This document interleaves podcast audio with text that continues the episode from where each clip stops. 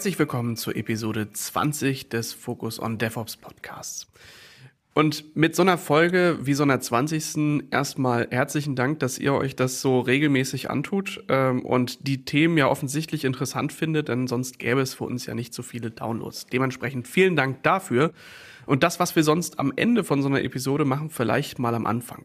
Denn nach so 20 Episoden und auch bestimmt schon dem ein oder anderen Learning, was wir in der Zeit durchgemacht haben, ähm, auch an euch nochmal, wie hat es euch eigentlich die letzten 20 Episoden gefallen? Habt ihr vielleicht Themen, die wir mit aufnehmen sollten? Dann schickt uns doch einfach mal eine Mail an podcast.sva.de. So, aber 20. Episode ist kein Recap über das, was wir so machen. Das machen wir vielleicht mal am Ende des Jahres, wenn wir tatsächlich so ein Jahr damit durchhaben. Und das heutige Thema ist CICD was auch immer das bedeutet, wofür auch immer das steht und wofür es auch nicht steht. Da habe ich heute mit dabei den Stefan. Stefan, hi. Hi Enrico, vielen Dank, dass ich heute dabei sein darf. Immer gerne. Stefan, was hast du eigentlich mit CICD zu tun? Ich leite bei der SVA das Competence Center CICD, bedeutet das virtuelle Team. Jetzt ist es bei uns aber ein bisschen schwieriger äh, zu differenzieren, aber da kommen wir gleich dazu. Was heißt denn CICD so allgemein für dich und warum ist das für dich ein Thema, wo du gesagt hast, das äh, macht Sinn, rund darum, äh, überhaupt sowas wie ein Team zu gründen? Ja, ursprünglich äh, kommt CICD bei uns hier bei der SVA direkt aus dem Bereich DevOps, ist quasi die Kernkomponente für DevOps. Ähm, und letztendlich alles, was wir automatisieren, machen wir mit irgendwelchen Werkzeugen und das sind die sogenannten CICD-Werkzeuge ähm, die allerdings auch nochmal aufgetrennt sind. Bedeutet, CI und CD sind getrennt zu sehen. Bevor wir da so mit äh, den 20.000 Buzzwords, die es so rundherum gibt, ähm, mal einsteigen, wofür steht eigentlich CI und CD und wie viele Versionen von D kennst du eigentlich am Ende? Um, ähm, CI bedeutet Continuous Integration. Da geht es letztendlich um den automatischen Bau von gewissen Dingen. Und CD steht für ursprünglich Continuous Delivery und die erweiterte Variante ist Continuous Deployment. Also die automatisierte Bereitstellung von, ja, beispielsweise Software irgendwo. Und warum steht CI nicht für Continuous Improvement? Weil sich CI für Continuous Integration durchgesetzt hat. Aber natürlich gibt es auch äh, Menschen, die CI als Continuous Improvement übersetzen würden. Und wenn man ehrlich ist, äh, möchte man ja auch, dass sich sowohl CI als auch CD kontinuierlich verbessern. Mhm. Also im Endeffekt einfach nur alles regelmäßig, also regelmäßig Dinge bauen und mit Dinge bauen äh, halt Software. Oder äh, gibt es sowas wie CI, CD auch im Bereich von, weiß ich nicht, Automanufakturen oder irgendwo in der Industrie? Also ist das irgendwo adaptiert? Kennt man das daher schon oder ist das ähm, äh, eigentlich nur im, im Software-Kontext aufgekommen? Also zur, zur ersten Frage. Ähm, es kommt ursprünglich aus der Software. Also es geht darum, Dinge, die man für den Softwarebau immer wieder wiederholt, automatisiert zu bauen. Bedeutet, ähm, die Dinge, die man früher in eine Kommandozeile immer selbst eingetippt hat, da nutzt man jetzt ein Werkzeug für, um diese Dinge quasi von diesem Automaten machen zu lassen. Und in der Software ist das natürlich eine Paradedisziplin, weil alles, was äh, virtuell oder software-defined ist, kann man natürlich leichter manipulieren als jetzt in der Fertigungsstraße vom Automobilhersteller. Aber auch da gibt es natürlich äh, Dinge, die kontinuierlich verbessert werden können. Deswegen die Paradigmen da hinten dran. Also die, die ganze Methodik für die Softwareentwicklung, die stammt tatsächlich eher aus der Fertigung, so wie Lean, Toyota Kata. Aber das mhm. äh, CICD, also, dass man stetig Dinge wiederholbar machen kann, das ist, äh, kommt aus der Softwareentwicklung. Kommst du da eigentlich auch her oder was hast du, bevor du das jetzt gemacht hast oder das, was du jetzt machst, was, was ist da eigentlich dein Hintergrund? Ja, ich bin tatsächlich gelernter Entwickler bei einem Systemhaus. Also äh, für mich war quasi schon immer Entwicklung und äh, Infrastruktur zusammen. Deswegen passt dieses DevOps-Feld auch sehr gut für mich. Ähm, und wir haben schon immer auch beim alten Unternehmen versucht, Dinge so stark wie möglich zu automatisieren. Also, dass wir nicht jedes Mal das Rad neu erfinden müssen oder von vorne beginnen müssen, ähm, ja, Systeme zu konfigurieren oder auch zu härten. Und das ähm, deswegen habe ich mich schon immer mit so Technologien beschäftigt, die mir solche Arbeiten abnehmen. Also die, wenn ich irgendeine Veränderung von der Konfiguration vornehme, dass äh, die auch automatisch auf den Zielsystemen landet. Hm. Ich habe vorhin mal ein bisschen recherchiert und geguckt, wie lange gibt es das eigentlich schon? Und bei eigentlich jeder anderen Technologie, da gibt es irgend so ein Jahr, wo man sagt, hier, das irgendwie Docker, das kam so 2013, 14 so auf den Markt und äh, nee, halt, oder? Oder noch weiter vorher? Egal. Oder sowas wie C-Groups, das wurde irgendwann eingeführt. Das war halt eine Technologie, die irgendwie mit einem Release kam. Irgendwie Cloud-Services, weiß man halt, da gab es ein Release-Datum, aber so dieses Jahr, ab dem man gesagt hat, das ist jetzt so CI/CD, ähm, ist dir bekannt, seit wann man das eigentlich macht oder seit wann man das gegebenenfalls so nennt? Also, ähm, man, man nennt es, glaube ich, wesentlich später so, als äh, man es tatsächlich macht. Ähm, mir fällt Hudson als Werkzeug ein. Das ist der Vorläufer von mhm. Jenkins, den es schon länger gibt, das quasi auch ein CI-Werkzeug ist. Mhm. Dieses ähm, CI ist mir als Begriff bekannt aus einem Buch ähm, aus dem Jahr, jetzt muss ich äh, äh stark überlegen, 2010, ähm, Continuous Integration. Und dieser Begriff hat sich äh, ähm, in der DevOps-Welt dann so durchgesetzt. Also ähm, das ist jetzt gefährliches Halbwissen, aber so stellt sich mir das dar. Den Begriff DevOps könnte ich tatsächlich viel stärker definieren als CI/CD, ähm, weil man einfach ja die Werkzeuge ähm, als solches vorher schon verwendet hat.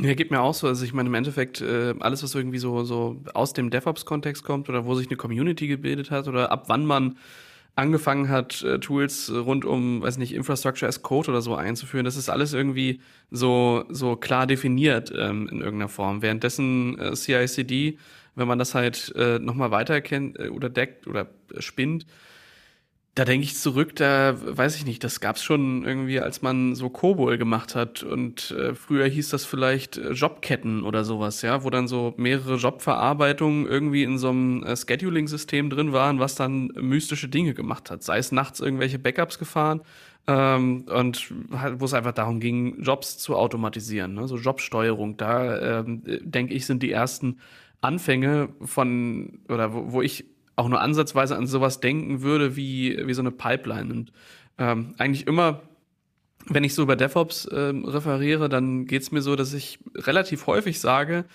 ähm, kein DevOps ohne Pipeline. Und wenn ich da nochmal weiter drüber nachdenke, würdest du sagen, das bedingt einander oder würdest du sagen, es gibt tatsächlich auch DevOps ohne Pipeline? Mm, also, da DevOps schon durch eine starke Automatisierung ähm, Übergabepunkte schafft. Ja, oder dass Entwickler und Infrastrukturmenschen stärker miteinander arbeiten. Und wenn ich allein Versionsverwaltung als Bestandteil von CICD sehe oder als Basis davon, würde ich sagen, dass es ohne ähm, meines, also mein, meiner Erfahrung nach nicht, nicht funktioniert. Ja, hm. Weil du möchtest ja Dinge eigentlich wiederholbar machen. Die Frage ist, wie nimmst du nur CI-Werkzeuge oder wie prägst du diesen Begriff? Es gibt vielleicht andere Werkzeuge, die du nicht als CI sehen würdest, die aber trotzdem ähm, eine Pipeline bilden, so wie du es eben auch schon gesagt hast. Ja, Ad-Jobs, Cron-Jobs, wobei das ja jetzt alles noch ein bisschen weiterführender ist. Also ähm, durch die Revolution mit Git hast du ja noch eine verbundene Versionsverwaltung. Das, ähm, hm. Also früher hast du, wenn du Cronjobs gemacht hast, dann ja oft für die einzelnen Systeme gemacht. Heißt, bist immer noch auf die einzelnen äh, Maschinen draufgegangen, hast dort irgendwelche Pipelines sozusagen ähm, gescheduled oder zu einem bestimmten Zeitpunkt starten lassen. Und jetzt ist es so, dass du entkoppelt davon äh, auf irgendein ja, zentralen oder dezentralen System ähm, deinen Quelltext hast und von dort aus deine Änderungen für andere Maschinen oder für andere Systeme ausgeführt werden. Deswegen ist es äh, äh, immer sehr schwierig, ähm, das, das ja wirklich so nach der reinen Lehre zu bewerten. Gibt es überhaupt eine reine Lehre, die sagt, hier ähm, 1, 2, 3 DevOps und äh, so machst du es richtig und das ist falsch, wenn du es so machst oder so? Nee, oder? Also es gibt schon viele Schlagwörter, die ähm, mit DevOps stark verbunden sind. Und ähm, in der Realität sehen wir schon Dinge, die davon abweichen oder die eben die Zusammenarbeit nicht gut begünstigen. Ähm, dass mhm. man dass man beispielsweise doch jeder für sich entwickelt, also Dev und Ops für sich getrennt und ähm, am Ende es doch wie in der Vergangenheit auch ähm, irgendwelche Applikationen gibt, die von Entwicklern dann, wie man so schön sagt, über den Zaun geworfen werden und ähm, von dem Admin dann erst lauffähig gemacht werden. Und das ist ja mhm. eigentlich nicht Hintergrund.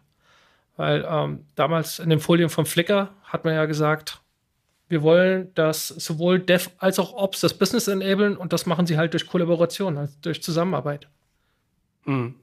Ich habe vorhin mal geschaut, also eigentlich ähm, lässt sich das ja auf alles anwenden. Also zumindest wenn wir jetzt mal nicht bei, bei DevOps sind, sondern eher so ähm, in Richtung CI/CD heißt irgendwie äh, bauen und deployen und alles, was irgendwie dazwischen liegt, ähm, gehen. Da, äh, also ich habe einfach mal provokativ gegoogelt CI/CD und COBOL äh, und es gibt aktuelle White Papers auch von ähm, IBM und Microsoft, in denen drin steht, wie man mit Azure DevOps irgendwie geile Pipelines für, für COBOL Sachen baut und das irgendwie auf Mainframe-Geschichten raufkriegt. Das heißt, ähm, das, wo man halt, oder wo ich zumindest als erstes dran denken würde, dass das gerade nicht existiert oder dass das äh, vielleicht noch gar nicht so da ist, ist äh, schon lange da und wird praktiziert. Also das ist jetzt, glaube ich, nichts, was nur an einer Sprache liegt oder an einer äh, bestimmten Methodik, sondern das kannst du halt überall machen.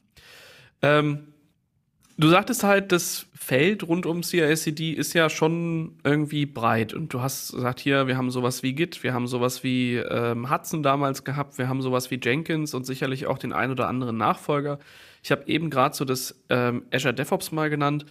Was sind denn so die verschiedenen Schritte innerhalb von CI/CD und welche verschiedenen Tools für bestimmte Aspekte dieser einzelnen ähm, Abschnitte gibt es so, die für dich besonders relevant sind? Also die einzelnen Schritte ähm, im Bauprozess, also den Softwarebau, ist jetzt sehr abhängig von den Sprachen. Du hast eben COBOL angeführt, aber Python und C oder Java funktionieren halt auch schon mal anders. Ähm, Python wird einfach interpretiert, bedeutet, da der Bauprozess, also du kannst das auch kompilieren, aber der Bauprozess ist mhm. trotzdem anders als in Java, wo du was vorkompilierst. Ja, wo du für Unit-Tests, wenn du ähm, dein, deine einzelnen Funktionen in deinem Quelltext oder Methoden, ähm, wie sie in objektorientiert heißen, ähm, dann, dann quasi testen möchtest, brauchst du einfach schon vorgelagerte Schritte. Deswegen ist es davon immer ein bisschen abhängig. Ja. Aber es geht trotzdem um den automatisierten Bau. Und ähm, bei Deployment ist es dann ähnlich. Da geht es darum, wo möchtest du was hinliefern? Möchtest du was äh, auf, also auf Kubernetes liefern, auf irgendeine Art von äh, ähm, containerisierter Architektur? Oder möchtest du irgendwas auf Embedded Systems liefern? Äh, und, und dementsprechend gibt es da sehr große Spannweiten, wie man etwas ausliefert. Und die Werkzeuge dahinter ähm, wurden oft sowohl für das eine als auch für das andere genutzt. Also jetzt sagt man äh, bei vielen Werkzeugen, das ist eigentlich nur ein CI-Werkzeug. Aber mhm. wenn du dich gut mit diesem Werkzeug auskennst und beschäftigst, und am Ende es dir ermöglicht, Dinge auch gut auf Zielsysteme zu bringen, dann wird das auch oft dafür genutzt. Also dann nutzt du ein CI-Werkzeug auch für Continuous Deployment oder Continuous also als Delivery. Beispiel, wenn du quasi sagst, äh, ich bin mega gut im Makefiles schreiben und deswegen macht mein Makefile auch das Deployment oder mein Arndt oder Gradle-Job oder sowas. Also du kannst das natürlich sehr stark äh, ähm, ausufern lassen äh, und der Zweck heiligt die Mittel, aber am, am Ende bin ich nicht sicher, ob du mit Makefile nicht doch äh, eine Software generieren möchtest äh, und, und erstmal gucken, weil äh, das ja auch komplexer wird, je mehr man etwas aufbläht. Aber jetzt sagen wir nicht, dass das alles in Shell-Script zu machen eine blöde Idee ist. Nee, ist keine blöde Idee. ähm, passiert ja auch oft. Ja, vor allen Dingen, wenn Shell-Skripte schon vorhanden sind. Und viele sagen, es ist viel zu aufwendig, überhaupt mal mit dieser Automatisierung zu starten. Dabei kannst du einfach mhm. die vorhandenen Skripte nehmen und damit starten und die quasi in so ein Werkzeug wie Jenkins, GitLab äh, oder GitHub, Bamboo, egal wie, reinwerfen und ähm, dort dann ausrollen lassen. Heißt Software bauen. Ähm, was sind denn da so die Sachen, die heute so in sind? Also ich meine, ich habe eben gerade so, so mit Gradle und Arndt ähm, Sachen benannt, die ich glaube ich vor boah, sechs, sieben Jahren das letzte Mal in der Hand hatte. Was ist eigentlich heute so ein, ein beliebter Bildstack? Wie sieht denn sowas heute eigentlich aus? Ist das immer noch dasselbe oder gibt es da mittlerweile ganz andere Sachen? Ich glaube, ich war damals halt auch viel im, im, ähm, im Bereich der Application Server und im Java Enterprise Umfeld unterwegs. Da ist das, glaube ich, weiß nicht, ob das immer noch so äh, gang und gäbe ist oder haben sich da auch die Tools über die letzten Jahre weiterentwickelt? Ja, da, da die Tools meistens mit irgendeinem zentralen mit einer zentralen Bibliothek oder einer Ablage verbunden sind, wo du dann die meisten Bibliotheken äh, runterladen kannst, die du in deine Projekte einbauen kannst. Wie beispielsweise bei Java hast du eben Cradle genannt, ja, oder ähm, was noch weiter verbreitet ist, ist Maven, dass, mhm. dass man quasi diese zentralen Werkzeuge nutzt. Ähm, es ist das immer noch sehr stark in die heutige Entwicklung mit eingebaut, nur dass man eben diese Werkzeuge noch stärker automatisiert. Also das, wir, es wird jetzt nicht grundlegend anders ähm, paketiert oder zusammengepackt, als das äh, ähm, damals der Fall war. Es wird nur stärker variabilisiert, um es mal so auszudrücken. Mhm. Ja, und ähm, das ist meistens auch sehr abhängig von der Sprache, die du nutzt oder von dem Stack, wie du gerade schon beschrieben hast, nutzt ähm, im JavaScript-Umfeld äh, Node.js, aber ähm, da tummeln sich ja auch immer neue Projekte und neue Paketierungsmechanismen. Ähm, bei Python ist PIP eigentlich äh, äh, recht verbreitet. Das, das sind mhm. alles so Dinge, die ähm, ja, dazu führen, dass man heute noch die gleichen Werkzeuge nutzt. Aber man nutzt sie eher so als Mittel zum Zweck und nicht mehr so als ähm, 20-seitige Anleitung, wo dann steht, hey, mach mal ein Gradle dies, mach mal ein Gradle das und dann hast du hier ein Jar und das kopierst du dann mal rüber und dann packst du das irgendwie hier nochmal rein und dann schiebst du das auf dem Application Server und dann drückst du da Deploy und dann passieren da Dinge. Das heißt, eigentlich kommen wir dann immer mehr dazu, dass das CI/CD im Grundsatz ja bedeutet, automatisier verdammt nochmal alles, was du kannst ähm, und überall da, wo es irgendwie mehr als dreimal passiert und dann möglichst auch so, dass nicht nur das für dich automatisiert ist, sondern für das gesamte Team. Das hast du eben schon sehr gut beschrieben. Ja? Und früher hast du das ja oft im, im Wiki gemacht oder in ähm, irgendeiner Art von Dokumentation. Also manche haben ja. Wörter dafür genommen. Ähm, und das, was du gerade beschrieben hast, was man früher in, in ganz normaler Prosa beschrieben hat, das baust du heute als Skript, weil jeder Techniker kann ja nachvollziehen, wie was gebaut wird. Und ähm, das ist halt diese Revolution, dass man eigentlich gar nicht mehr das Ganze umschreiben muss, sondern Schritt für Schritt die Bauanleitung quasi in deinem Quelltext-Repository, nehmen wir beispielsweise Git, ablegen kannst und dort jeder diesen aktuellen Bauplan, und zwar technischen Bauplan, nachvollziehen kann. Hm. Und ähm, das, das ist äh, eigentlich die, das, was, was viele als Hexenwerk äh, ähm, sehen, was eigentlich hinter Automatisierung steckt. Dass du gar nicht mehr wie früher irgendwelche Umschreibungen finden musst, sondern wirklich alles eins zu eins in einer gemeinsamen Ablage ähm, packen kannst und dort jeder dieser Artefakte auch wieder nutzen kannst. Ja, also wenn, wenn du einmal irgendein Cradle-Bild geschrieben hast, kannst du es halt für viele deiner Projekte benutzen. Und früher hast du irgendwie angefangen, jedes neu zu beschreiben. Hm. Ja, ich weiß nicht, also ich finde halt auch so, so, je mehr man halt in so eine Pipeline reintut und je mehr Dinge da halt äh, vollkommen automatisiert passieren, ich finde es fast schon ein bisschen langweilig, wenn ich so, weiß ich nicht, 10, 12 Jahre zurückdenke, so im, im Service-Provider-Umfeld, äh, wo das bei mir halt sehr stark geprägt war, also wir hatten seitenweise Excel-Tapeten mit welcher Step soll eigentlich zu welcher Uhrzeit passieren, welches Team. Und da gab es eine Mission Control Takeover, wo alle irgendwie drin waren. Und da hat man sich mega wichtig gefühlt, wenn man dann seinen Step hatte. Und dann hat der Load Balancer Kollege das Ding in Wartungsmodus geschalten. Und du hast dann Sachen gemacht und dann übergeben und so. Für alle gab es am Ende Pizza, das ganze Wochenende war großartig, äh, also zumindest wenn es funktioniert hat. Aber das ist alles ja dann äh, im Endeffekt jetzt nicht mehr, nicht mehr so der Fall. Also ich finde, das ist nicht mehr, nicht mehr ansatzweise so, so spannend irgendwie auch. Ne? Also wenn man so viele Parteien hat, die so ineinander greifen, also mir hat das auch immer ein bisschen Spaß gemacht. Äh, fühlt sich heute alles nicht mehr so wichtig an, obwohl das, was man halt tut, ja doch ähm, eigentlich viel cooler ist und nicht irgendwie sechs Stunden dauert, sondern halt irgendwie eine Dreiviertelstunde oder so, bis alles inklusive allem durch ist.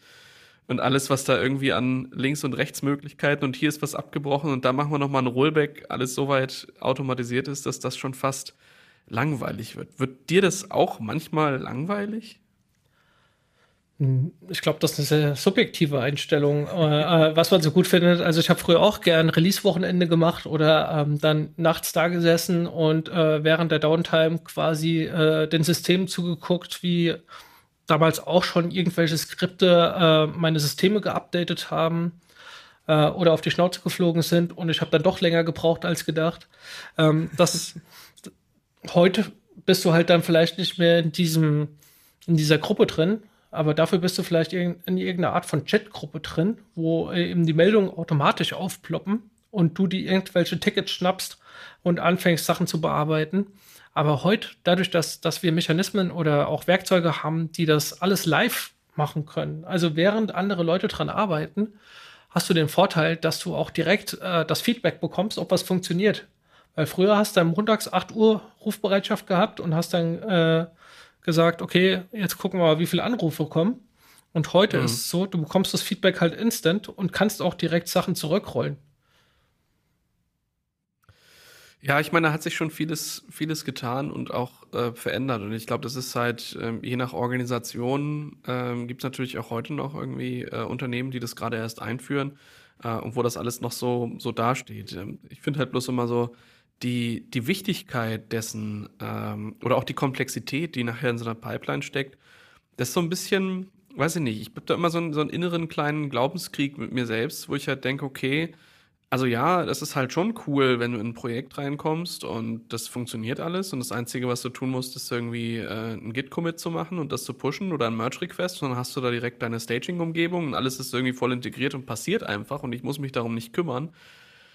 Auf der anderen Seite ähm, wirkt das dann immer mehr und mehr wie so eine Blackbox. Und dann gibt's halt auch da wieder wahrscheinlich ähm, jede Menge ähm, Know-how-Silos von einzelnen Personen, die dann ursprünglich mal die lustigen Shell-Skripts in äh, GitLab CI-Jobs übersetzt haben und deswegen wissen, wie die Pipeline funktioniert und ähm, jetzt dann, wenn die Pipeline mal nicht funktioniert oder raus, du irgendwie einen Step davon oder ein Tool davon rausoperieren musst, was ja auch vielleicht mal vorkommt, dann ist das halt wieder, ähm, gibt es nicht mehr so viele, die das halt verstehen. Und das ist so dieses so Autofahren und verstehen, was da am Motor passiert, versus äh, es gibt halt irgendwie zwei Pedale, da trete ich halt drauf und da passieren Dinge, mehr muss ich eigentlich gar nicht wissen. Ähm, und ich mag das irgendwie schon gerne, dass man auch in der Lage ist, das Ganze from scratch aufzusetzen und habe da auch so ein bisschen, weiß ich nicht, einen Anspruch dran, dass ich sage hier, jeder müsste eigentlich schon wissen, wie das so geht, aber eigentlich muss er es dann doch gar nicht. Wie geht's dir da mit diesem Gefühl? Ähm, für mich stellt sich das gar nicht so anders dar als früher. Nur, dass man heute viel transparenter eigentlich ähm, Dinge nachvollziehen kann weil äh, du musst nicht erst die zentralen Systeme finden, auf denen früher irgendwelche Skripte abgelegt waren, sondern hast halt deine zentrale äh, Quelltextverwaltung. Und ähm, am Ende, auch wenn was in einer bestimmten Sprache geschrieben hat, das war ja auch schon immer so. Ja, also wenn die Admins eben eine Cornshell geschrieben haben und am Ende wolltest du ein Regex einbauen für Bash, hat das halt auch nicht funktioniert. Ja, mhm. das, ähm, also das gab es schon immer und es gab auch immer irgendwelche Präferenzen. Ähm, man, man muss halt gucken, wie das Team zusammenarbeiten kann. Und ich glaube, da hängt auch, ähm, also das ist die Kunst, dass man äh, auch schaut, wir müssen jetzt nicht alles, nur weil das Werkzeug das äh, kann, auf dieses Werkzeug zuschneiden, sondern wir müssen halt so machen, dass es für uns am Ende funktioniert und dass es für uns zielführend funktioniert. Ja? Mhm. Äh, wenn man anfängt, äh, irgendwelche tollen Flex in, in irgendwelchen Werkzeugen zu finden und äh, zu nutzen, fängst du vielleicht auch irgendwann an, am Ziel vorbeizuschießen und beschäftigst dich wieder mehr mit dem Werkzeug als mit dem eigentlichen Ziel. Jetzt mal trotz dieser ganzen Automatisierung und trotz dieser ganzen tollen Sachen, die da halt passieren. Ähm, du hast am Anfang sowas gesagt wie der Zweck heiligt die Mittel, ähm, was mich zu dem Punkt bringt, was sind eigentlich so die Sachen, wo du sagen würdest, oder so die, die lustigsten Anekdoten, die du da so aus dem Bereich ähm, kennst? Also ich nehme mal gerne eine von mir, so zum Anfang, dass du so ein Gefühl kriegst, worauf ich hinaus will. Ähm, ich hatte mal einen Kunden, da ging es darum, dass äh, auch da ein Softwareentwicklungsprozess äh, über, weiß ich nicht, ich schätze mal so 10, 12 Komponenten, die diese Applikation halt hatte, ähm, drin war. Und es war halt extrem schwierig, das, das Deployment zu konfigurieren. Es wurde halt mal irgendwie in Files definiert, aber ähm, so richtig, ähm, naja, für jeden im Projekt das definier, war, war es halt nicht definierbar und nicht handelbar, irgendwie ein YAML-File und INI-File zu schreiben, weil im Zweifel die Hoheit über ein Deployment bei einem Projektleiter beispielsweise liegt. Und die Antwort darauf war dann, okay, ja, dann lass uns das doch alles irgendwie in Excel machen. Äh, und dann gibt's eine Excel-Tabelle, da kannst du die Versionsstände deiner einzelnen Komponenten eintragen. Ähm, und die ist dann die Parameterisierung der Pipeline. Wo ich jetzt sagen würde, boah, das kann man machen, aber es irgendwie, irgendwie fühlt sich das auch ein bisschen uncool an, äh, zu einem Jenkins-Job zusätzlich noch irgendwie einen Excel-File reinzuladen, um die Pipeline zu konfigurieren was hältst du davon und was sind deine Beispiele von Dingen, die ähm, auch mal, naja, ich sag mal, anders waren? Ähm, da ich ja eher aus der Unix-Welt komme und äh, sehr lange mit äh, Solaris beispielsweise gearbeitet habe, äh, ähm, war bei uns schon immer viel auf CSV-Ebene. Von daher bin ich prinzipiell dagegen, irgendwas über Excel einzukippen. Nein, äh, Spaß beiseite, aber das, ähm, es gibt halt immer so Konstrukte, weil das Team etwas gut kennt, dass du anfängst, irgendwelche Werkzeuge anzubinden, für die du früher was konfiguriert hast, äh, wo es nur mal darum ging, wie in deinem Excel-Beispiel, äh, am Ende eine Ausgabe zu bekommen, dass du die dann anfängst, an so ein CI-Werkzeug dran zu bauen. Ähm, das, also gibt's, gibt's sehr häufig.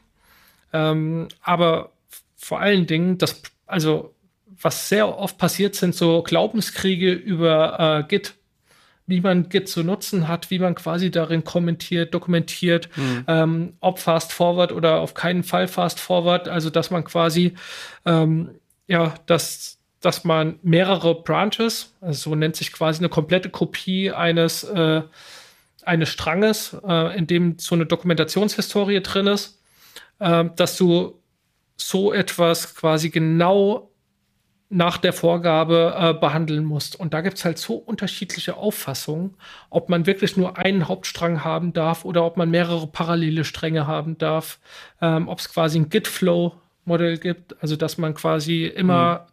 so ein Staging-Konzept quasi auch in Git einbauen kann ähm, und, und quasi Vorgaben macht, was jetzt äh, in deinem Branch passiert, der Develop heißt. Also jetzt werden wir schon sehr technisch, aber ähm, können wir ruhig. Darum, ich glaube, das ist der Zuhörerschaft äh, zuzutrauen, das auch das äh, mal gemacht zu haben. Ja, aber das, das ist, äh, äh, da gibt es schon sehr viele Glaubenskrieger und vor allem natürlich auch viel äh, Spaß. Also, dass man sich gegenseitig ein bisschen, ich muss ein bisschen aufpassen, weil diese Worte immer politisch korrekt benutzt werden müssen, aber sich aus Spaß ein bisschen plänt oder sagt, hey, was hast du da für einen Quatsch gemacht? Ja, mhm. das, äh, äh, das, das passiert da eigentlich meistens. Und ähm, man kann sich durch Git halt äh, äh, schwer verstecken. Ähm, dadurch, dass die Historie mitgenommen wird, äh, passiert da schon sehr viel und man, man hat schon sehr viel Gesprächsstoff. Also sollte es immer für jeden das Ziel sein, Admin in einem Projekt zu, äh, zu sein, damit man entsprechend stashen und force pushen kann und im Zweifel nochmal rewriten kann und nicht äh, 20 äh, 20 Commit-Messages in der Stunde hat, wo dann einfach irgendwann drin steht, ah, hier äh, Bugfix, Fix 1, Fix, Fix und irgendwann steht nur noch ein Punkt drin. ja, ge genau, zum Beispiel, oder dass du das komplette Projekt löschen kannst und dann den alten Master wiederherstellst, indem du mehrere äh, Schritte zurückgehst. Äh, genau sowas, ja. Das, das hat sich als Admin schon durchgesetzt, dass es immer gut ist, Root-Rechte zu haben. Oder als Entwickler auch, äh, um eben all deine Spuren verwischen zu können. Ich meine, am Ende ist es ja nicht böse gemeint. Ähm, ich sehe sowas auch häufig und ich kenne das ähm, gerade so von den, ich sag mal, von den Personen, von denen ich irgendwann mal gelernt habe, wie Linux funktioniert und wie man irgendwie Systeme konfiguriert und wie man so ein Change an einem System macht. Äh, da da gab es Tools, die, also die haben halt einzelne kleine äh, Tools sich gebaut, um, äh, ich erinnere mich noch, da gab es ein Tool, das hieß BCP äh, war quasi Backup-Copy. Und das hast du halt ausgeführt dann hattest du eine Kopie dieser Datei mit einem Timestamp abgelegt, äh, damit du das halt nicht irgendwie äh, dir selbst was aussuchen musstest. So. Ähm, und ich muss halt jedes Mal lachen. Also es ist überhaupt nicht böse gemeint, ne? Es ist halt ähm, einfach nur drin und deswegen macht man das so. Aber wie oft ich schon irgendwie Backup-Files in einem Git gesehen habe, wo ich dachte, naja, also äh, ihr könnt das hier liegen lassen und ihr könnt diese 20 Zeilen auskommentieren, weil ihr denkt, man braucht die nochmal irgendwann, aber das ist das, wofür diese Versionierung gedacht war. Ne? Ähm, das, äh, also begegnet mir auch schon häufig, äh, war für mich wahrscheinlich auch irgendwie mal eine Umstellung eine Zeit lang. Und dann ist man, glaube ich, schnell dabei, dass man, äh, dass man sich so ein bisschen darüber lustig macht, weil man halt denkt, so, ey, jetzt ist, ähm, also dann brauchst du halt nicht versionieren. Dann leg halt 20 Backup-Files dran, dann brauchst du hier nicht irgendwie dein Git-Directory mit mehreren hundert MB liegen haben, weil das ist ähm, halt am Ziel vorbei.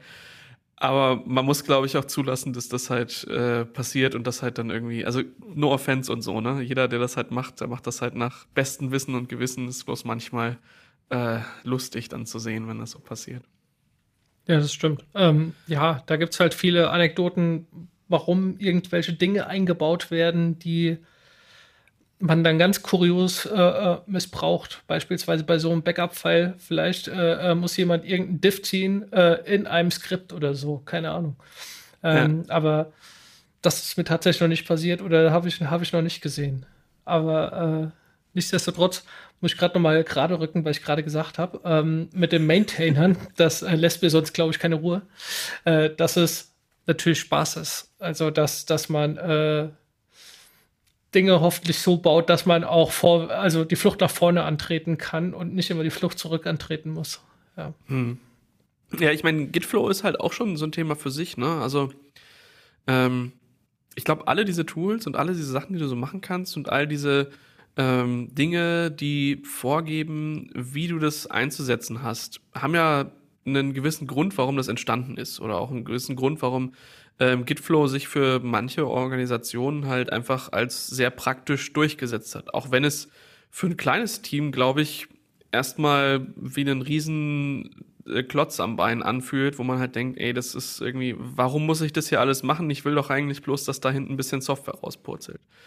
Ähm, und ich glaube, da ist halt immer wichtig, auch mit im Auge zu behalten, wie eigentlich überall, zu wissen, wo, wo stehe ich eigentlich, für welche Größe ist das hier eigentlich gedacht und was sind eigentlich die Mehrwerte, die mir das bringt, versus ähm, was für Prozesse führt das ein, die ich vielleicht auch gar nicht brauche. Das ist so ähnlich wie so ein, so ein Change-Prozess mit einem großen Change Advisory Board, wo alle ähm, Unternehmensverantwortlichen zusammensitzen und sich überlegen, welche Changes wollen wir denn implementieren, ja, wie man das so aus der äh, prozessgetriebenen ITIL-Welt ähm, ja irgendwie auch kennt. Aber das gibt's halt zu einem, also aus einem Grund. Und als ähm, und Entwicklungsteam von fünf, sechs Leuten brauche ich vielleicht nicht äh, so einen großen Change-Kalender führen, sondern da reicht's halt auch aus, wenn man sich irgendwie äh, kürzer abstimmt und man das in Slack-Channel passt. Wenn man aber eine Organisation von, äh, weiß nicht, äh, 50.000 Leuten ist mit allein einer Entwicklungsabteilung von äh, 300, 400 oder 1000 Leuten, da ist das, glaube ich, schon nochmal ein ganz anderer Schnack. Das ist ein guter Punkt, ähm, weil man natürlich immer gucken muss, wer soll alles mit äh, beispielsweise so einem Git-Repository arbeiten oder mit meinem CI/CD-Werkzeug. Ähm, wer soll denn überhaupt alles äh, ja, da maintainen dürfen und äh, wie viele Leute sind quasi für die Verwaltung zuständig? Ja, weil das ist diese Verantwortlichkeit ist da ja auch noch ein wichtiges Thema, vor allem wenn Dinge automatisch ausgeführt werden, dass du am Ende vielleicht, wenn du Systeme provisionierst und nur 10 willst, dass da nicht 1000 rausfallen und am Ende alles äh, äh, lahmgelegt ist. Und das Problem hast du halt ähm, da auch, dass du dir immer ein bisschen Gedanken machen musst, wer nutzt das alles, wie bekommst du am besten deine Ziele umgesetzt und ähm, für, für was konzeptionierst du das alles? Äh, ich hatte auch eine Diskussion mit einem Kollegen Gitflow versus Trunk-Based, ja. Was ist besser, mhm. äh, wenn Leute sich noch nicht so gut mit Git auskennen? Und ähm, welche Probleme können beispielsweise durch Gitflow entstehen, wenn du quasi äh, ja nie einen komplett gleichen Stand hast von diesen unterschiedlichen Strängen? Und deswegen ist es immer problematisch. Ähm, da, da so eine Einheitsform zu finden. Du musst halt gucken, was, was ist denn da hinten dran? Wo werden die Automatismen drauf ausgerollt und was soll, was möchtest du überhaupt damit bewirken?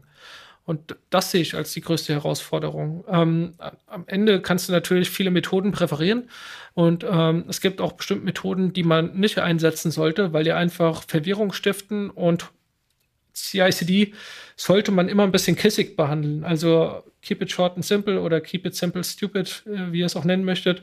Aber das, das ist eigentlich äh, essentiell, vor allem wenn wir über so Baupläne wie vorhin sprechen, dass man nachvollziehen kann, was da drin passiert. Weil wenn das irgendwann alles zu komplex wird, hast du wieder das Problem, dass du dir irgendwo was einbaust und am Ende deine Produktivsysteme lahmlegst. Mhm. Ja? Und ähm, das, das, das sind so ein paar Themen.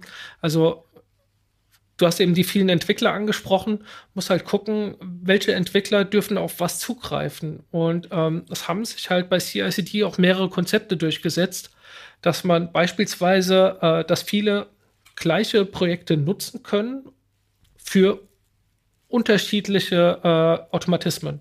Also dass, mhm. dass es so Standardprozesse für Unternehmen gibt. Und jetzt sollten auch viele auf die zugreifen dürfen und mitarbeiten dürfen, aber nur wenige, die die eigentlich verwalten, weil es gibt nur wenige, die die komplett verstehen und auch vielleicht die Tests dafür schreiben, weil Testing ist ein ganz wichtiges Thema in dem Bereich. Wenn du, wenn du Dinge automatisiert ausrollst, ohne dass du testest, was am Ende da passiert, hast du halt äh, im Zweifel ein Riesenproblem auf äh, dein Produktivsystem. Und deswegen ist es halt sehr wichtig, da trotzdem Leute dran zu haben, die wirklich wissen, was passiert da im Hintergrund, die auch vorqualifizieren können, hey, gibt es dafür überhaupt Tests, wenn neue Funktionen reinkommen oder sonst irgendwas, ähm, dass die alten Projekte vielleicht auch nicht auf die Schnauze fliegen. Hm. Ja, und das, das, äh, also wenn du jetzt tausend Entwickler hast, hast du bestimmt Projekte, die, die auf die alle zugreifen können. Aber wenn es jetzt darum geht, auch auf die Systeme zu kommen, solltest du halt die Logik, die alle nutzen können, von den wirklichen Passwörtern und sowas trennen äh, und dann nur die Leute, die mit dem System in Berührung sind, nehmen. Ja, und das hat sich so durchgesetzt, dass man Logik und Credentials quasi ein bisschen trennt. Ja gut, ich meine, das macht, macht eh Sinn, ne? Also äh, Passwörter irgendwie, also Konfigurationsdaten einer Software von der Logik der Software zu, zu trennen, das ist, äh, glaube ich, überall eine sinnvolle Sache und ist, glaube ich, auch ein, naja, äh, heutzutage ein leicht lösbarer Step, sei es irgendwie über Environments irgendwie, die du in deine Pipeline auslagern kannst und da dann vielleicht schon mal dafür sorgen kannst, dass nicht jeder alles davon verwalten kann. Auch äh, bei Jenkins gibt es ja schon seit, ähm, also seit ich denken kann, gibt es da halt einen Credential Store. Ist halt immer so die Sache, wie gut kann man die ansteuern oder wie gut lassen die sich in ein bestehendes Ökosystem integrieren oder was können die vielleicht noch? Also wenn ich da so an Vault denke, kannst ja im Prinzip auch deine, deine Authentifizierung deiner Services untereinander machen ähm, und da halt auch rotierende Tokens rausziehen und all diese lustigen, schönen Sachen, ähm, die man da eben tun kann. Das ist, glaube ich, beim äh, Jenkins Credential Store dann nicht mehr ganz so möglich und auch aus einer GitLab CI Pipeline. Das ist dann halt alles, ähm, ich sag mal, eventgetrieben. Wenn ein Deployment läuft, ist das halt verfügbar und dann wird das irgendwo mit eingebacken oder irgendwo zur Verfügung gestellt. Ähm, aber nicht mehr für den gesamten Lifecycle der Applikation irgendwie, ne? Genau, da musst du halt deswegen die richtigen Leute haben, die ähm, sagen können, oh, da hat jetzt jemand ein Echo-Passwort äh, äh, eingegeben und gibt jetzt quasi äh, das Passwort dann aus, sobald das gemerged wurde.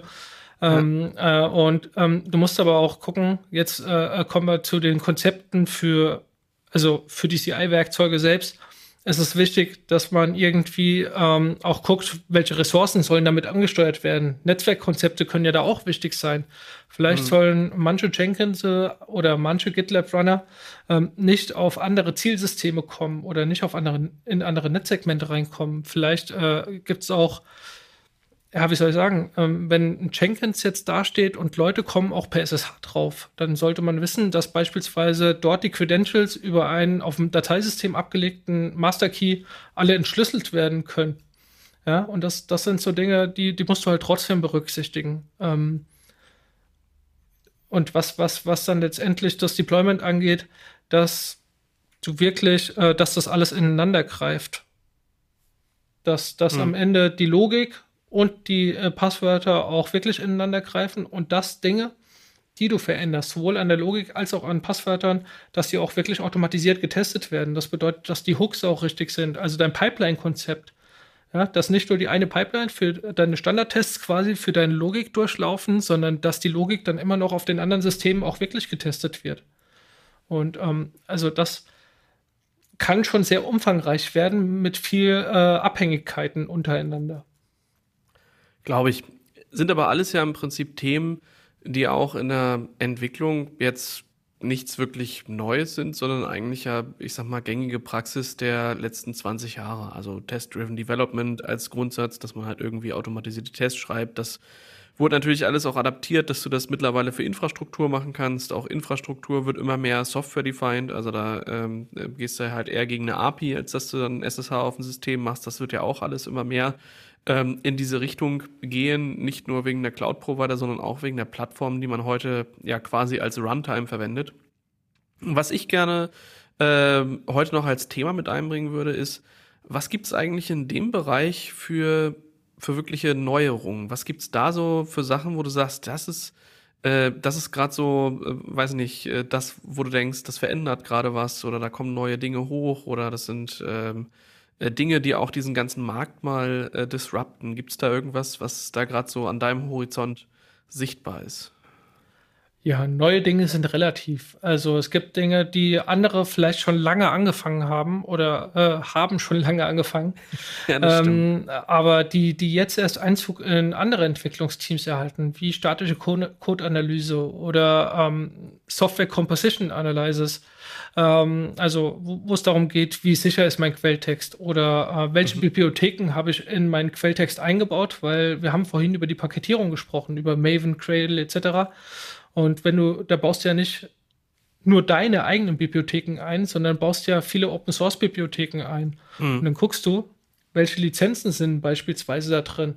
Ja, äh, darf ich die Lizenzen überhaupt bei mir in meinem Produkt verwenden, wenn du sowas auslieferst? Oder wenn äh, sind da irgendwelche Schwachstellen drin? Weil wenn du so Open Source Bibliotheken nutzt, nehmen wir Flask in Python, hast du am Ende äh, äh vielleicht Hast du am Ende Pech und du hast so einen Enrico, der das irgendwie gebaut hat und der hat das seit zwei Jahren nicht mehr maintained und das ist total blöd, was er da gemacht genau. hat, weil er überhaupt nicht weiß, was er da tut. Also mal von mir gesprochen. Genau.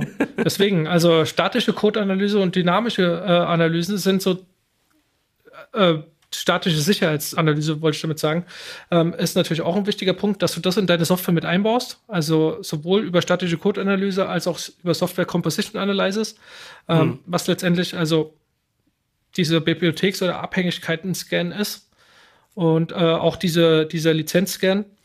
Ähm, das, das, das sind äh, Dinge, die halt früher immer separat behandelt wurden. Da hat ein Entwickler mhm. dann äh, eine Excel-Liste ausgefüllt mit irgendwelchen Bibliotheken und Versionsnummern. Dann hat man CVE-Datenbanken mit Sicherheitslücken reingepackt und hat gesagt, okay, die müssen jetzt behoben werden. Und wenn du was automatisch bauen lässt, dann äh, kann es ja auch sein, dass du Versionen automatisch bauen lässt, also technische Releases quasi automatisch ausrollen lässt.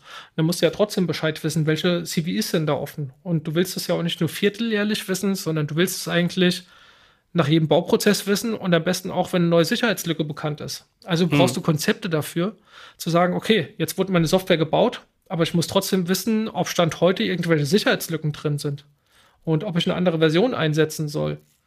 Ähm, oder ähm, muss jetzt irgendwie, also jetzt gibt es ein, gibt's ein Problem mit irgendeiner Abhängigkeit untereinander, dass, dass das eben auch evaluiert wird. Also ähm, die Sicherheit rüber in den Bauprozess zu, zu packen, das nennt man heute Shift Left. Das ist so ein Ding, das recht äh, angesagt und recht neu ist, dass man diese ganzen Informationen über Abhängigkeiten in, in seine Pipeline mit einbaut. Und dass du später aber auch guckst, wie sicher ist der gesamte Dienst, wenn er schon läuft. Also nicht nur, wenn er schon, wenn er, wenn er gebaut wird, sondern äh, jetzt wirklich draußen äh, in der Produktion. Weil wenn ein Dienst nicht mehr neu gebaut wird und Sicherheitslücken hat, hast du trotzdem ein Problem. Ja, klar, logisch. Ich denke da spontan so ähm, auch an die Richtung, dass, oder in die Richtung, dass da halt auch sehr viele, äh, also wenn wir jetzt mal weg von äh, On-Prem gehen und uns das überlegen, wie läuft das eigentlich bei GitHub heute? Ähm, da ist es eigentlich gang und gäbe und völlig normal, äh, dass wenn ich dort halt ein Projekt pushe, ähm, dass er halt automatisch erkennt, okay, welche Sprache ist denn das? Ähm, und dann kommt da so ein Depende-Bot und baut mir da automatisiert ein Issue und sagt, ey, dein, äh, ich hatte gerade gestern irgendwie, ich habe irgendwo ein Projekt, dann nehme ich Socket.io, äh, da gibt es eine Vulnerability und der geht dann halt hin und schreibt mir direkt ein Issue und sagt, hier, deine Depende-Bot äh, Notification, deine Socket.io-Version ist irgendwie nicht mehr aktuell, patch die doch mal, da könnte folgendes passieren und äh, idealerweise, wenn ich halt eine Action eingebaut habe, also einen äh, Prozess, der das halt dann automatisiert auch baut, ähm, baut er mir direkt einen Branch mit dem Vorschlag, also einen, einen Pull-Request mit dem Vorschlag, äh, das zu machen, in dem dann diese Action schon loslaufen kann, wo ich das dann schon drin habe. Das finde ich sehr beeindruckend, weil das passiert, ohne dass ich das konfiguriert habe oder ohne dass ich gesagt habe, äh, das muss da jetzt halt einfach drin sein. Ich glaube, du kannst da mittlerweile also bestimmt auch opt-outen, aber es ist halt per Default einfach mit drin. Ähm, was ich eine sehr, sehr spannende Sache finde, wie halt die Interaktion von solchen Tools über Bots näher reinkommt und wo es dann halt nicht nur nicht nur dieser ähm, ja, reaktive Teil ist von ähm, ich habe halt hier eine Bildpipeline und wenn die läuft, dann sehe ich das äh, und gehe dann deswegen davon aus, dass das A-Rating immer ein A-Rating bleibt und sich über das nächste halbe Jahr nicht verändert, sondern dass der halt proaktiv alle ähm, ja alle Repos durchgeht und sagt hier, das ist äh, da ist gerade was, da passiert was ähm, und hier ist schon mal der Issue und der Pull Request, der einfach deine NPM Dependency in dem Fall ähm, hochzieht. Inwiefern sind solche Sachen auch gerade von anderen zu erwarten? Ich meine, GitHub, ähm, ich habe das Gefühl, seitdem halt auch Microsoft mit dazu kam, oder das haben wir auch in einer, äh, ich glaube, irgendwann hatten wir mal entweder ein Meetup oder mal eine, eine Episode, ähm, auch mit Microsoft-Kollegen, dass da halt viel von solchen Dingen ähm, auch durch Microsoft getrieben wird oder mehr Kapital für geschaffen wird, sowas zu machen. Ähm, und ich meine, einer der, der größten ich weiß jetzt nicht, ob man es Konkurrenten nennt, ich nenne es mal Marktbegleiter, ist ja GitLab in dem Fall, ähm, die ja sowohl on-prem als auch in der Cloud einen ähm, sehr validen Stack, der eigentlich diesen ganzen Prozess mit ähm, abdeckt, mit reinbringen. Ähm, ist das da auch ein Thema oder siehst du, dass da halt auch die, ähm, die Vorherrschaft der Bots quasi mit in diese Plattform eingebaut wird? Oder ist das noch so eine Sache, wo sich noch, äh, wo man noch ein paar Jährchen drauf wartet? Nee, ähm, die, also da es mittlerweile ja einen größeren Markt dieser Anbieter gibt, also sowohl GitLab als auch GitHub ähm, und also jetzt mal abgesehen von dem früheren Team Foundation Server, weil GitHub immer mehr in, das, in den Microsoft Stack einzieht, ähm, Bitbucket, wobei äh, die anderen beiden schon stärker vorangehen, ähm, ist es so, dass ja, man schon immer schaut, wo, gehen wo geht denn die Reise hin? Ja, ähm, jetzt beispielsweise mit den Bots. Ähm, wie gut ist die Integrationsfähigkeit? Und äh, glücklicherweise sind das ja oft offene Protokolle, über die diese Bots integriert werden können hm. und dementsprechend sowohl bei GitLab als auch bei GitHub äh, integriert werden können oder auch bei Bitbucket dann integriert werden können. Also deswegen glaube ich, ist das ähm, unabhängig von, von, von dem letztendlichen Produkt zu sehen. Ähm, nur, dass der eine oder andere vielleicht die Features stärker ausbaut, die vielleicht in seinem Fokus liegen. Ja, GitHub hat eine sehr äh, ähm, starke, äh, wie soll ich sagen, ähm, Open Source Gemeinde, die, die es aktuell nutzt und ähm, auf die sie dann reagieren und wollen aber auch stärker in Azure DevOps rein. Deswegen mhm. Ähm, kann es natürlich sein, dass hier die Integration stärker wird. Ähm, aber ich sehe das bei GitLab genauso. Und ähm, es gibt äh, bei GitLab auch eine äh, eine Maturity. Also man kann wirklich äh, die aktuellen Features sehen und kann auch sehen, wo stärker entwickelt wird. Ähm, und ich glaube, dass äh, das da auch auf der Agenda ist. Äh, muss ich allerdings nochmal nachchecken. Also man, man guckt da schon sehr stark, was hilft den Entwicklern oder den Leuten, die damit arbeiten und äh, wie können wir das stärker voranbringen. Und ähm, so war es ja auch beispielsweise bei den lokalen Action-Files. Ja, weil mhm. äh, wenn man die CI-Pipeline direkt in sein Repo einbauen wollte, wie, wie ja. es damals bei GitLab begonnen wurde. Ja. Und, und, und mittlerweile eigentlich State of the Art bei, der, bei vielen ist.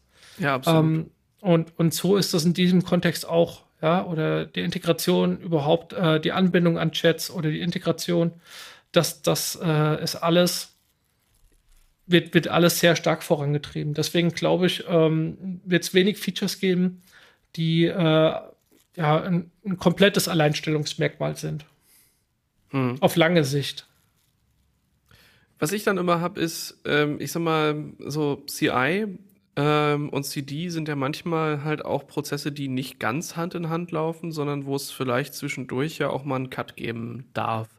Ähm, vor allem, wenn ich jetzt so darüber nachdenke, dass wir vielleicht ähm, Server oder Applikationen haben, die aus Microservice-Architekturen bestehen, wo wir eben mehr als nur eine Komponente, sondern vielleicht 20 Komponenten haben, die dann am Ende die Gesamtapplikation ähm, ausmachen. Und jetzt ähm, klar könnte man jetzt hingehen und sagen, komm, wenn die APIs stabil sind und das sollten sie sein, dann ähm, ist das alles total fluffig, weil du kannst jeden Service einzeln austauschen, aber ich sag mal, in der Realität ähm, sehe ich es doch schon häufig so, dass ähm, gerade an Produkten, die stark äh, feature-getrieben sind, ähm, doch schon eine sehr, sehr starke Abhängigkeit zwischen den einzelnen Services besteht. Weswegen ähm, man ja dann irgendwann zu dem Punkt kommt, dass man sagt, okay, welche Sachen sollte ich eigentlich wo reinlegen? Also habe ich eine große Monorepo-Struktur oder habe ich im Zweifel erstmal mehrere Repos? Und wenn ich mehrere Repos habe, was bei mir zum Beispiel, ich habe so ein Projekt, äh, was ich gerade so vor Augen habe, das besteht aus äh, einem Frontend, ein paar äh, Backend-Prozessen, ähm, ein paar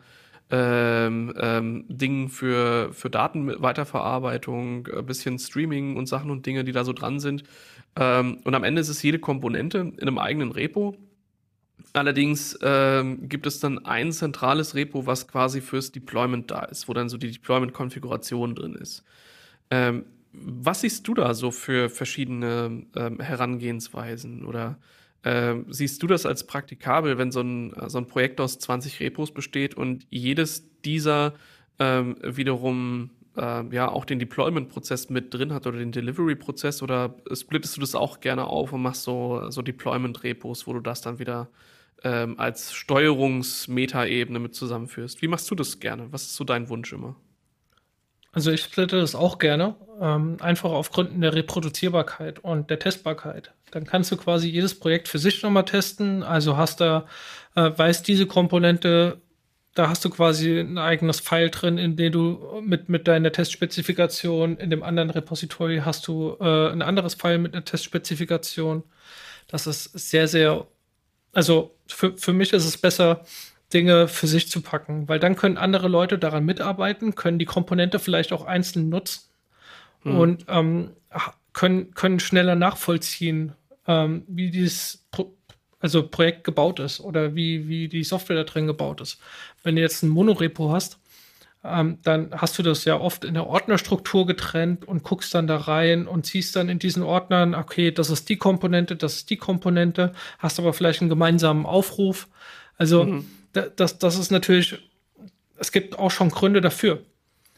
Aber die Frage ist, wenn du jetzt möchtest, dass andere diese Komponenten mitnutzen können, würden die die einzelnen Komponenten pflegen oder würden sie sagen, okay, ich fork mir jetzt einfach diesen Ordner raus oder ziehe mir diesen Ordner raus und baue den auch in mein Projekt ein? Wohingegen hm. jemand anders sagt, okay, ich fork jetzt mal dieses Projekt und bau, äh, äh, stelle dann Merge-Request, weil ich ja weiß, dass es eigentlich nur diese Komponente betrifft.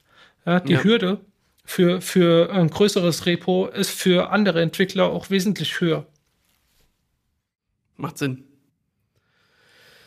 Gibt es andere Sachen neben Bots und ich sag mal, äh, klar, also Security ähm, wurde schon immer, immer wichtiger, aber ähm, ich glaube gerade auch durch Social Media ähm, und ja, die Möglichkeiten, dass sich das halt ähm, mit so einem Shitstorm wie ein Lauffeuer verbreitet, ist dann schon, also das erreicht einfach deutlich mehr Menschen, deswegen ist es deutlich relevanter geworden, habe ich so den Eindruck. Ich glaube, vorher gab es halt auch schon äh, diverse äh, Data Breaches, aber irgendwie ähm, ist das alles noch ein bisschen ja, versteckter gewesen oder in einem ganz elitären Kreis oder wurde halt äh, im Zweifel ein halbes Jahr lang ausgenutzt und das Darknet wusste das, aber die, der Rest der Welt noch nicht. Also Security ist ein Riesenthema, weswegen da natürlich auch viel passiert. Was sind andere Dinge, die sich auch gerade noch so neu entwickeln, wo du sagst, das äh, ähm, wird bald relevant? Ähm, verschiedene Dinge. Zum einen werden gerade Voraussetzungen geschaffen, dass, dass man Komponenten logisch baut, um, um beispielsweise irgendwelche Änderungen an Systemen vorzunehmen oder auf irgendwelche Ereignisse zu reagieren, ohne dass, äh, also die man jetzt vielleicht auch händisch ausführen muss, die später aber vom Automaten wieder benutzt mhm. werden können. Also AI-Ops beispielsweise, um äh, das Passwort reinzuwerfen. Ähm, das, das sind so Themen, die natürlich stärker vorangetrieben werden. Aber auch was die Qualität angeht der, der Codeentwicklung, ähm, das, also die Integration von Bots hast du ja eben auch schon mal angesprochen, dass auch die Automatismen hinten dran in diesen Projekten, dass quasi eine vollständige Automatisierung auch der äh, Abhängigkeiten der Bibliotheken etc. drin ist. Äh, sowas wird immer stärker vorangetrieben und es finden immer mehr Projekte Anklang, die eben dort genutzt werden können.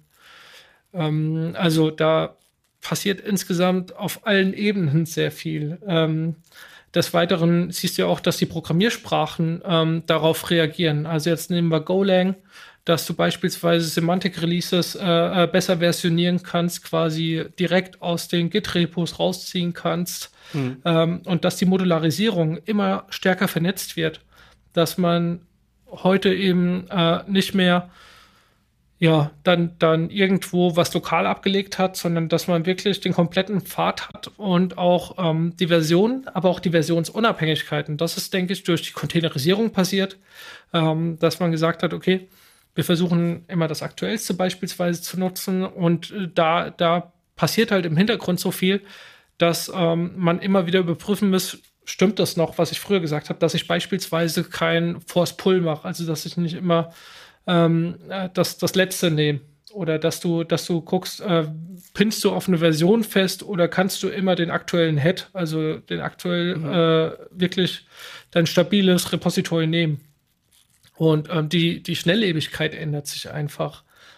Also da äh, denke ich, passiert sehr viel, äh, was, was miteinander verknüpft ist, aber auch äh, was einzelne Projekte angeht. Also dass, dass es immer neuere Projekte gibt, die ähm, jetzt nehmen wir allein irgendwelche Art von Pipelines ausrollen.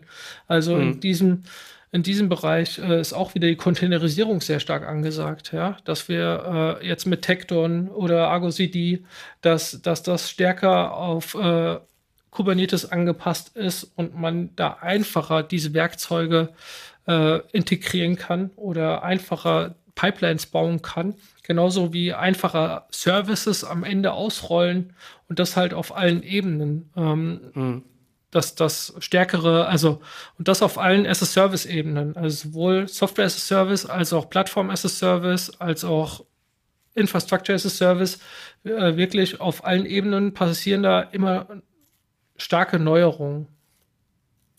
Ich glaube, ich habe es in der letzten ähm, Episode schon mal gesagt, dass ich es eigentlich total geil finde, dass es äh, die CNCF, also die Cloud Native Foundation gibt, die sich dann nicht nur darum kümmert, die, dieses schöne Landscape zu bauen, sondern auch sich darum kümmert, die einzelnen Projekte ab und zu mal einzufangen und einzelne Teilaspekte vielleicht wieder zusammenzubringen, so dass jetzt nicht, ähm, weiß ich nicht, äh, GitLab und ähm, GitHub und Microsoft und Google und wer nicht sonst noch auf die Idee kommt, irgendwie ein eigenes Tool äh, zu bauen für, für GitOps, ja, oder ähm, ne, dass, dass es halt nicht irgendwie 20 Argos gibt, obwohl es die ja im Endeffekt gibt, ja, also jedes, ich glaube, jede, jede dieser Plattformen hat halt mal irgendwann angefangen, sich zu überlegen, wie integrieren wir jetzt eigentlich mit Kubernetes und wie machen wir da Dinge. Ich glaube, ähm, GitLab hat das lange mit dem Auto-DevOps da gemacht und da so die ersten Schritte gemacht äh, bevor es Argo gab. Und ich habe so das Gefühl, dass das jetzt Stück für Stück auch wieder zurückgeht und dass man sagt, okay, ja, das war ein guter Wurf, hat uns geholfen, aber vielleicht nicht überall. Und äh, jetzt geht's vielleicht doch Richtung Argo, so dass auch diese Tools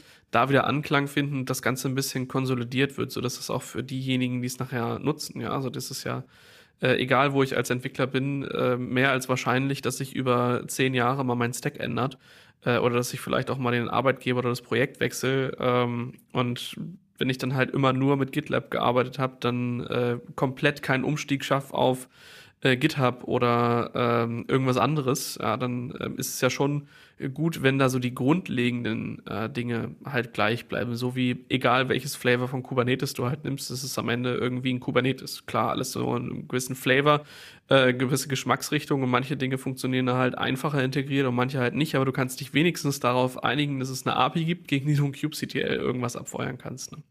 Das äh, ist so eine Sache, die ich hier halt auch sehe.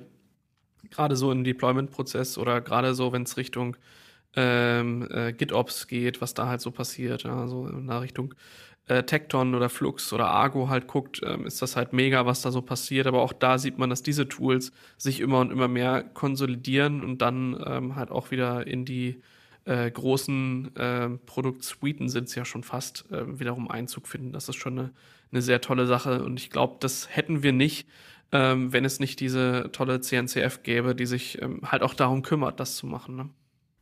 Das ist korrekt. Ähm, also da wird schon sehr viel Arbeit geleistet und ähm, die Communities da hinten dran sind halt auch wirklich so stark, diese Werkzeuge immer weiter voranzubringen.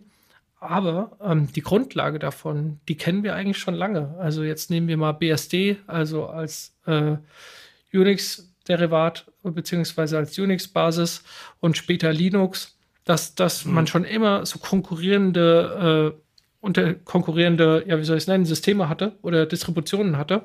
Und so ist es hier auch. Und man ja trotzdem dann immer zugesehen hat, ähm, wie, was kann ich gut nutzen oder was passt mir ganz gut. Dass selbst irgendwann Debian gesagt hat, okay, bei uns kommt äh, System D als äh, Runtime-System rein, um mal so, so, so eine alte äh, Geschichte zu bemühen. Aber ja. ähm, das muss man halt mal als Vergleich sehen. Und ähm, jetzt durch diese vernetzte Welt und dadurch, dass dieser Startschuss gegeben wurde, Dinge äh, über so Versionsverwaltungen stärker zusammen zu, zu bauen, also dass äh, mehrere Entwickler an diesen Projekten fallen, muss man halt sehen, was für ein Schneeballsystem damit in Gang gesetzt wurde, wie die Werkzeuge miteinander konkurrieren und dass dann aus dem einen noch was anderes geforkt wird und am Ende völlig neue Ideen entstehen können, dass äh, äh wir wahrscheinlich irgendwann komplett neue Projekte mit einer komplett neuen Arbeitsweise finden werden ähm, dass, dass wir vielleicht noch gar nicht absehen können. Aber ähm, da, man sieht schon, dass die Open Source äh, äh, Protokolle beziehungsweise Dinge, die, die sich als Quasi-Standard immer rauskristallisieren, dass die immer eindeutiger werden oder dass die, dass die stärker in all diesen Werkzeugen Anklang finden, einfach auch um die Unabhängigkeit äh, äh, zu haben. Dass man, dass man wirklich mehrere dieser Werkzeuge unabhängig voneinander nutzen kann. Ja, und auch die Schlagzahl, das hast du ja vorhin schon gesagt, das ist alles irgendwie schneller und passiert alles schneller. Ähm, wenn ich mir allein die letzten drei Jahre angucke, wie viele neue Tools dort gekommen sind, ähm, dann wiederum doch irgendwo in was anderes überführt wurden oder ähm, halt auch dann schlicht eingestellt wurden, das ist schon enorm. Also die Schlagrate, in der es halt äh, neue alternativen Methoden und Sachen gibt, die man halt machen kann, ist äh, unglaublich und da halt äh, nicht komplett stehen zu bleiben, äh, ist halt echt, äh, also weiß nicht, also für mich ist es zumindest eine Herausforderung. Ich bin da ähm, regelmäßig auf Reddit im Kubernetes Subreddit unterwegs und gucke halt, was da so jede Woche so durchflattert und denke mir so, oh Gott, ähm, die Hälfte davon schicke ich mir dann selbst als Bookmark und äh, vielleicht zehn Prozent davon gucke ich mir danach nochmal an. Ähm, wie ist das bei dir? Also wie behältst du diesen Wandel im Blick und wonach ähm, entscheidest du, dass das äh, wert ist, überhaupt mal durchgetestet zu werden? Also durch unterschiedliche Dinge. Natürlich zum einen durch Fachartikel oder durch, ähm, also vieles kommt aus Entwickler- oder äh, Linux-Communities, dass man sich so anguckt. Man folgt natürlich auch per RSS-Feed dem einen oder anderen, der ähm, in diesem Umfeld ja schon ein Vordenker ist also Martin Fowler ist, ist für mich so jemand, der oder ähm, Patrick Dubois, Jess Humble, das sind alles so Leute, denen, denen man ganz gut folgen kann. Ähm, oder auch bei Netflix, ja, Brandon Craig mhm. ist so ein Typ. Ähm, also viel, viel, ich, ich werde jetzt, ich werde jetzt äh, am besten nicht jeden Einzelnen bemühen. Ähm, ja. Aber da, da gibt es schon ein paar sehr gute. Und zum anderen aber auch die Projekte. Also ich habe ja eben schon mal über GitHub gesprochen, dass du heute so viel nachvollziehen kannst. Ja. Und wenn man sich so manche Projekte auf GitHub anguckt, ja, wie die so gebaut sind, ähm, jetzt nehmen wir Kubernetes an sich, also wie, wie die Werkzeuge quasi, äh, welche Historie die haben, dass du das alles nachvollziehen kannst. Wann haben die gestartet? Wie war so die Evolution? Und das, das sind alles so äh, Themen, die, über die ich mich gerne informiere. Also auch wirklich immer gucken, was gibt es denn da für aktuelle neue Projekte äh, und mhm. äh, was, was passiert da gerade. Das, ja. Und natürlich sehr viel, also ich habe ja Glück, bei der SVA zu sein. Hier gibt es einen sehr großen Austausch. Hier gibt es halt auch mittlerweile eine gute Community. Und ähm, da ist der Austausch halt auch sehr wichtig für mich dass, dass die Kollegen mir äh, sagen, welche Anforderungen sie haben. Sie wollen sich ja auch alle immer informieren, den neuesten Stand kennen und dementsprechend äh, kann man da schon viel Wissen mitbekommen. Hm.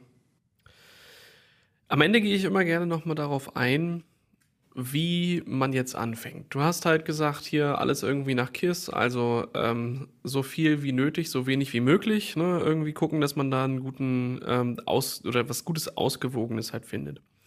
Ähm, Sicherlich wirst du ja auch eine Präferenz haben, wenn es irgendwie darum geht, womit fange ich denn eigentlich an? Oder was sind gute Getting Started Sachen, wenn ich zwar heute schon äh, irgendwie mit Git unterwegs bin, aber äh, mich eigentlich dieser ganze CI/CD-Pipeline-Krams noch nicht äh, so sehr interessiert hat oder ich vielleicht auch noch nicht musste oder vielleicht das Team auch noch so klein ist, dass es noch handelbar ist. Was sind so die Sachen, wo du sagen würdest, da lohnt es sich anzufangen? Ja, meistens hat man ja äh, dieses Git-Repository oder seinen Quelltext aus irgendeinem Grund und möchte irgendwas umsetzen. Und jetzt ist es so, dass es so leicht ist wie nie, Dinge, die man normalerweise per Kommandozeile ausführt oder die man eben selbst irgendwie äh, antriggert, dass du die auch diese Trigger direkt in so ein YAML-File von irgendeinem Git-Hersteller oder Git-Server äh, ähm, reinbringst. Und ähm, dass du da einfach mal einen Runner anbindest, äh, auf den du normalerweise testest und in, in diese Spezifikation deiner Pipeline einfach nur das reinschreibst, was du quasi jetzt auch händisch ausführen würdest am Ende, äh, äh, wenn du dann eine Änderung gemacht hast, vielleicht ein bisschen variabilisiert, dass das quasi ähm, dann dieser, dieses Skript, das du ausführst, direkt von dieser Pipeline angestoßen wird. Und ähm, dann siehst du, dass deine Kommandozeile oder deine Ausgabe von diesen Logs ähm, genau so aussieht, wie, wie du es auch auf deinem Bildschirm sehen würdest. Und dass du einfach äh, lernst, ein bisschen dezentral zu arbeiten, also zu gucken, wie würde ich denn arbeiten, ähm, wenn ich weiß, dass ein Automat für mich das alles ausführt? Und auf mhm. was achte ich denn normalerweise, um sicherzustellen, dass das Ganze funktioniert? Und einfach das vielleicht mal nicht händisch nachprüfen, sondern mit seinem Handwerkszeug. Also das, was du, was du auch so nutzen kannst, um äh, die Rückmeldung zu bekommen, das war jetzt erfolgreich. Mhm. Und so, so würde ich eigentlich starten. Super. Ja, also ich glaube, ähm, das, das Thema CICD ist ähm, schwer zu erschöpfen und ähm, auch schwer zu ergründen, wo es aufhört und wo es anfängt. Ich denke, das ist halt ähm, schon ein sehr, sehr, sehr weites Thema, ähm, wo wir sicherlich auch noch die ein oder andere Episode aufnehmen können, um das oder auch die einzelnen Aspekte ähm, weiter mit zu vertiefen. Was auch immer noch mal ein guter Punkt ist, um ähm, euch als Zuhörer anzusprechen, denn ihr seid ja diejenigen, die sich offensichtlich für diesen Themenbereich interessieren ähm, und wo ihr vielleicht auch jetzt gerade vor diesem Wandel steht, der halt heißt, hey, wir haben schon eine Pipeline, aber wir wollen in Richtung Kubernetes, wir wollen in Richtung GitOps, wir wollen gucken, was Argo so kann und damit andere Dinge ab, ähm, äh, ja, ändern oder revolutionieren. Dementsprechend würde mich auch interessieren, wo steht ihr eigentlich gerade? Wann habt ihr sowas eingeführt oder was sind für euch die nächsten Schritte? Ist es die Einführung von irgendwelchen Chatbots? Wandern jetzt alle Projekte irgendwie von GitHub äh, zu GitLab oder umgekehrt? Oder wandert ihr von On-Prem in die Cloud und habt damit ganz andere Möglichkeiten? Schreibt uns einfach auch, was euch davon interessieren würde oder wo wir auch nochmal eine Episode ähm, mit aufnehmen könnten. Ihr erreicht uns per E-Mail unter podcast.sva.de. Ja, Stefan, es war mir wie immer eine Freude, äh, mit dir über äh, Sachen und Dinge zu sinnieren und mal so ein bisschen äh, zu gucken, was da so geht, was du da so machst und wie das äh, mit meiner Welt ähm, übereinkommt. Dementsprechend vielen, vielen Dank für deinen Beitrag. Die Freude war ganz meinerseits. Ich danke. Ja, dann bis zur nächsten Episode. Haltet die Ohren steif. Bis dann.